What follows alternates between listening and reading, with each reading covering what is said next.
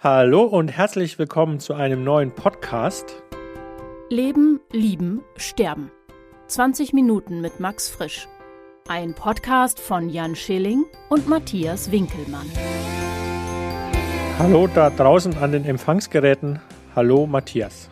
Hallo Jan, hallo ihr. Matthias, machen wir einen Blitzstart heute oder hast du irgendetwas Wichtiges in den letzten sieben Tagen erlebt? Ja, ich habe eine nette Meldung bekommen, die lese ich kurz vor, aber dann können wir auch sofort starten. Und zwar hört uns Annette. Hallo Annette. Die äh, hat mir letztens geschrieben, könnt ihr bitte noch mehr Podcast-Folgen machen? Mache gerade mal nach Zahlen Smiley. Und es ist sehr entspannt, diese Kombination. Ja, vielen Dank, Annette, für das äh, tolle Lob. Und sie schreibt weiter, ist echt interessant mit euch, weil es alltägliche Themen sind, die einen jeden betreffen. Genau, sehr, sehr nett. Auf jeden Fall vielen lieben Dank dafür. Hab noch gefragt, was es noch für andere schöne Podcasts gibt. Da habe ich ihr die Mädels von Gehirnerschütterung empfohlen und kurz darauf schrieb sie, dass die auch total cool sind. Sehr schön, ja. Das stimmt. Hallo auch an euch beiden von Gehirnerschütterung. Einen kleinen Gruß. Und dann noch eine kurze Sache, bevor wir jetzt wirklich äh, reinstarten, wollte ich mal die HörerInnen aus Rimpa grüßen. Wo liegt eigentlich Rimpa? Würde mich interessieren. Und wer ist das? Wenn du die Leute schon grüßt, hättest du ja wenigstens vorher mal recherchieren können, wo das ist. Ich weiß es natürlich. Es liegt im Unterfränkischen. Ah, okay. Alte Hinterlassenschaften von dir in deiner Heimat. Also Rimpa sagt mir jetzt gar nichts und das liegt auch bei Würzburg. Okay. Liebe Annette, äh, vielen Dank für das schöne Lob. Und wir denken mal drüber nach, ob wir die Podcast-Folgenzahl erhöhen. Nein, nein, Matthias schüttelt den Kopf. Junge, du hast ein Kind, ich habe bald eins, das wird schwierig. Die Herausforderung ist, den Zwei-Wochen-Rhythmus zu halten. Wollen wir starten? Ich habe ein Zitat, Matthias, vorbereitet für heute. Ja. Und zwar dachte ich mir, weil es ja irgendwie auf Beziehungen jedweder Art passt und weil mir da dieses schöne Zitat von Ingeborg Bachmann eingefallen ist, die Wahrheit ist dem Menschen zumutbar. Und ich finde das auch sehr stark in Beziehungen ein wichtiges Zitat, habe ich mir heute rausgesucht von Max Frisch aus Andorra. Wieso seid ihr stärker als die Wahrheit? What? Was soll mir das sagen? Verstehe ich nicht. Matthias, vielleicht lassen wir das einfach so stehen. okay. Alle haben Fragenzeichen über dem Kopf, aber wir lassen es einfach so stehen. Klar, Jan. Du hast es selbst nicht verstanden, deswegen willst du es nicht auflösen. Ich kenne dich. Naja, es gibt ja jetzt viele Möglichkeiten, was es bedeuten könnte. Und es ist ja so aus dem Kontext gerissen und jetzt hast du mich natürlich richtig äh, fies erwischt. Nichts ist stärker als die Wahrheit. Jetzt könnte man ja sagen, also ja, stell dir mal vor, es ist äh, in einer Diktatur ausgesprochen worden. Wieso seid ihr, seid ihr stärker als die Wahrheit? Weil Diktatoren glauben ja schon, oder diktatorische Systeme glauben ja, würde ich schon sagen, dass sie stärker sind als die Wahrheit, weil sie die Wahrheit ja unterdrücken müssen. Ja, so. Könnte sein, ne? Beispiel, Mhm. be beispielsweise. Ja, stimmt. Ein Ex-US-Präsident war in dem Sinne auch stärker als die Wahrheit. Er ist ja gewählt worden, trotz aller Wahrheiten, die gegen ihn sprachen. Vielleicht ist es doch nicht so abwegig. Ja, und es passt auch ganz gut zu dem Buch von Andorra, weil da geht es ja um Antisemitismus, eigentlich sehr modern. Ja, manchmal ist er schon modern, der Max. Manchmal auch nicht. Naja, manchmal stellt er einfach nur ein bisschen komplizierte Fragen. Womit wir beim Thema wären. Ja, immerhin. Äh, sonst hätten wir ja äh, gar kein Gesprächsthema, Matthias, hier für den Podcast. Da müssten wir einen. Das stimmt. Gut, Heute wird es kompliziert. Genau, wir sind bei Frage 10 des Ehefragebogens. Und die Frage lautet, wann macht sie die Ehe oder eine Beziehung eher nervös? A. Im Alltag. B. Auf Reisen. C. Wenn sie allein sind. D. In Gesellschaft mit vielen. E. Unter vier Augen. F. Abends. oder G. Morgens. Jan. wir haben ja gesagt, es ist quasi nicht der Ehefragebogen, sondern wir nennen ihn den Partnerschaftsfragebogen. Genau, ich habe ja auch gerade schon mit Beziehung. Ach so, hast du schon? Ja. Habe ich, hab ich, hab ich nicht richtig zugehört. Also, äh, ich finde die Frage super spannend. Äh, Ganz spontan würde ich sagen, morgens. Morgens, okay. Und warum? Weil ich morgens eher so, so eine Art Frohnatur bin. Ich falle aus dem Bett und denke mir, Hello World. Schön, dass es dich gibt. So nach, nach einer, nach der Nacht irgendwie, ne, fängt alles wieder von vorne an, die kleinen Abenteuer des Alltags. Und meine Partnerin ist da eher nicht so. Und das macht mich immer sehr nervös. Das birgt viel Konfliktpotenzial. Es sind auch so Gegenüberstellungen. A im Alltag oder B auf Reisen. Also auf Reisen machen mich Beziehungen überhaupt nicht nervös, weil da hat man ja Zeit und ist entspannt. Gibt quasi keine schöneren Momente in der Beziehung als solche. Allein oder in Gesellschaft, habe ich überhaupt keine Meinung zu. Unter vier Augen auch nicht. Abends oder morgens? Naja, ich stehe meistens eher auf. Von daher ist morgens gar nichts, was mich nervös machen könnte, wenn ich da alleine bin. also wenn dann eher abends. Da sieht man sich häufiger. Und ich bin oft schon abgekämpft und manchmal, wenn der Tag schwer, auch ein bisschen missmutig, ein bisschen dünnhäutig vielleicht. Was auch nicht nur bei mir manchmal so sein kann. Von daher würde ich sagen abends. Kannst du dir zu den anderen Fragen das nicht vorstellen? Also, dass sozusagen eine Beziehung im Alltag, wenn die so lange dauert und eigentlich der Alltag schon so, so eine Art eskapistisches Phänomen geworden ist. Ne? Man versucht einfach nur noch der Beziehung zu fliehen, dann ist natürlich der Alltag schon nervös machend. Und wenn sie allein sind, kann ich mir auch gut vorstellen. Sag mal, wenn man schlecht alleine sein kann, wäre so ein Moment. Dann in Gesellschaft mit vielen, das finde ich eine richtig gute Frage, weil das ja auch so ein Schamthema ist. Es gibt ja Menschen, die schämen sich dann für ihre PartnerInnen zum Beispiel. Und ich glaube, das gibt es vielleicht gar nicht so selten, sowas. Ich überlege gerade, ob ich das kenne. Hm, nee, fällt mir jetzt nichts Richtiges ein. Ja, unter vier Augen kann ich mir auch richtig gut vorstellen, wenn man mit jemandem alleine ist. Also, da sind wir, sagen wir mal, wieder bei schwierigen Beziehungen. Naja, abends, morgens haben wir jetzt geklärt, ist natürlich ganz klar. Das ist wahrscheinlich der, wenn man quasi Eulen und Lerchen zusammenbringt, die haben dann abends und morgens wahrscheinlich Schwierigkeiten. Und auf Reisen, das kann ich mir auch total gut vorstellen. Das hatte ich auch schon mit Freunden. Wenn, also mit, wenn ich mit Freunden gereist bin, dann hat mich das manchmal schon nervös gemacht, weil es dann ab und zu mal so Problemchen gab. Ja, man sagt ja auch an Feiertagen oder auf Reisen trennen sich die meisten Paare oder viele. Puh kenne ich jetzt nicht so. Wenn die Beziehung okay ist, macht mich nichts davon nervös und wenn die Beziehung irgendwie nicht mehr okay ist, dann wahrscheinlich alles. ja, aber ich finde auch manchmal ist es auch okay. Also ich finde das Einzige, was wirklich problematisch ist, wenn, also wobei das jetzt da ich wahrscheinlich sehr, sehr eng, eine enge Perspektive habe, weil ich dieses in Gesellschaft mit vielen jetzt mit so einem Schamthema zusammenbringe, dass sich jemand vielleicht für die Partnerin schämt. Da wäre jetzt interessant, wieso ich das eigentlich genauso sehe. Da wir aber heute nicht zu psychoanalytisch werden wollen oder zu therapeutisch werden wollen, möchte ich diesem äh, ersten Gefühl nicht nachgehen. Aber ich finde, das ist irgendwie äh, halte ich dann ein bisschen für, also halte ich für problematisch.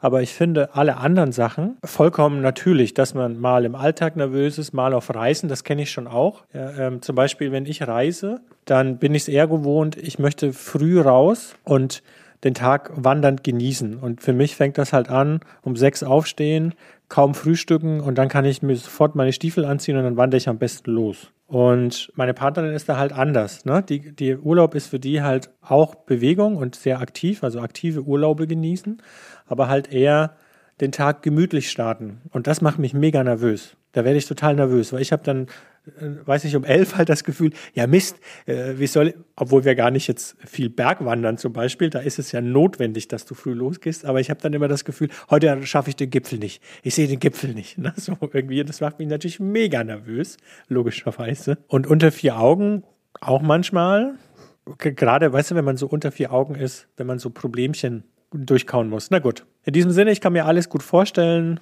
D finde ich problematisch. Vielleicht kann einer unserer HörerInnen da noch was zu sagen, was das noch bedeuten könnte in Gesellschaft mit vielen. Das muss ja nicht schambehaftet sein. Jannemann, mal was ganz anderes. Wollen wir mal die Uhr stellen? haben wir ganz vergessen diesmal, Mann. Aber ich gucke gerade hier auf mein Mikro, quatschen jetzt ungefähr zwölf Minuten, dann muss ich die Uhr halt mal ein bisschen kürzer stellen. Ja, das ist gut. Hol das mal noch nach. So, Zwei Pilos am Werk. Echt? Ja, das mit dem in den Tag starten, das kenne ich auch. Aber deswegen macht mich ja bei einer Beziehung nicht nervös. Ich finde das ein bisschen, ja, ein bisschen drüber, würde ich mal sagen. Ich lese mal die nächste Frage vor. Wie, du kannst jetzt nicht einfach Frage sagen, dass du das drüber findest. Warum kann ich das nicht sagen? Na, wenn ich jetzt dir gerade sage, ich verstehe das, dass das jemanden nervös macht oder mich nervös macht, ne? Also mich macht das, macht das nervös, sagst du jetzt irgendwie, ja, das ist aber ein bisschen drüber, Jan. Nee, ich finde die Frage ein bisschen drüber. Ach so. Ich, ich glaube nicht, dass wenn du da sitzt und ich kann dieses Gefühl sehr gut nachvollziehen, weil ich auch eher der, der frühere Vogel bin von zwei sehr späten Vögeln, würde ich jetzt mal sagen, äh, wenn es um das Starten in den Tag geht. Das macht mich ja nicht die Beziehung nervös, wenn ich dann irgendwie sitze und denke, wir müssen jetzt heute noch mal los, da wird noch ein bisschen was erleben. Da bin ich einfach nur ein bisschen nervös, aber da macht mich ja nicht die Beziehung, also oder die Ehe das finde ich ein bisschen drüber von Max. Das gleich wieder so ans hohe Ross zu hängen. Ja, es geht ja, wir müssen sie ans hohe Ross hängen. Nö, ich kann auch einfach sagen, wann sind Sie in Beziehungen eher nervös? Oder wann sind Sie in Alltagssituationen eher nervös? Ich muss nicht sagen, wann macht dich die Ehe nervös? Junge, fahren mal einen Gang zurück, Max. Aber gut, Frage Nummer 11. Er fährt keinen Gang zurück, das sage ich jetzt schon mal. Ja, fahr mal einen Gang, ist auch schön. Nee, schalt mal einen Gang zurück, ist auch noch falsch gesagt. Ich war letztens in der Autowerkstatt, wahrscheinlich weil ich einen Gang zurückgefahren bin, anstatt einfach zurückzuschalten. War gleich kaputt. Frage Nummer 11. Entwickelt sich in der Ehe ein gemeinsamer Geschmack, in Klammern wie die Möblierung ehelicher Wohnungen vermuten lässt? Oder findet für Sie beim Kauf einer Lampe, eines Teppichs, einer Vase und so weiter jeweils eine stille Kapitulation statt? Los geht's, Matthias, das will ich hören. Ich, ich finde, das ist eine wirklich wunder, wunderbare Frage. Ja, ich denke, es gibt schon eine Art gemeinsamen Geschmack. Also, wenn man sich Sachen kauft zusammen, dann hat ja jeder so eine Art Vetorecht. Zumindest kenne ich das so. Also, wenn ich was ganz scheiße finde, dann sage ich, nee, das geht nicht. Und andersrum sage ich auch, okay, es muss beiden schon irgendwie gefallen. Und aus meinem Geschmack und dem Geschmack der Partnerin gibt es ja dann so einen Überschneidungsbereich und das ist dann sozusagen der gemeinsame Geschmack. Wobei ich sagen muss, viele Menschen machen sich da sehr viele Gedanken drüber. Das würde ich jetzt eher nicht so für mich oder für uns reklamieren. Es gibt ja so Wohnungen, die sind so uniform. Da passt irgendwie alles zusammen und hast irgendwie alles so einen Stil und alles ist total durchdacht. Das würde ich dann so als so einen, so einen wirklich klar konturierten Geschmack sehen und da mache ich mir einfach keine Gedanken drüber, muss ich gestehen. Und du, Jan? Na, ich mache mir schon Gedanken, wie meine Wohnung aussieht, auf jeden Fall. Und ich mache mir auch Gedanken, wie die möbliert ist, weil ich durchaus eine gewisse ästhetische Vorliebe oder ich habe gewisse ästhetische Vorlieben, sage ich mal. So muss man sagen. Ich muss kurz dazwischenhaken und den Hörerinnen verkünden, dass ich Jan gerade sehe, wie er vor einem unordentlichen Bücherregal sitzt. Findest du es unordentlich? Wieso ist das unordentlich? Naja, für deine Verhältnisse geht's noch. Also, Ja, ich möchte dich kurz darauf hinweisen. ein bisschen Kraut und Rüben ist es schon. Nee, das sieht nur so aus. Ich möchte dich kurz darauf hinweisen, dass die Prosa zweireihig alphabetisch sortiert ist und du hier Sachbücher findest. Hier sind alle Bücher zum kreativen Schreiben. Hier ist alles, was man anderweitig zum Schreiben braucht, unter anderem die journalistische Literatur. Dort findest du die Philosophie und die Geschichte. Also es mag vielleicht aussehen wie Kraut und Rüben, ist aber durchaus sehr ordentlich. Wo ich mitgehe ist, äh, es liegen noch sehr viele Dinge quer auf den Büchern. Das meinte ich. Aber gut, gibt's einen gemeinsamen Geschmack, Jan. Und kapitulierst du bei bestimmten Käufen? Das finde ich halt echt witzig. Das stellt man sich so richtig so schön vor. Also ich, wir haben schon, wir haben sehr viele kleine Gefechte ausgetragen, auf jeden Fall. Und wobei es nie zu einer stillen Kapitulation gekommen ist, sondern meistens zu einer lautstarken Kapitulation. Nee, so ist es auch nicht. Zum Beispiel dieses Regal hinter mir, dafür musste ich wirklich lange, lange und hart kämpfen, beispielsweise. Weil das muss man sich vorstellen, das ist so ein IWA-Regal, also IWA in Fichte.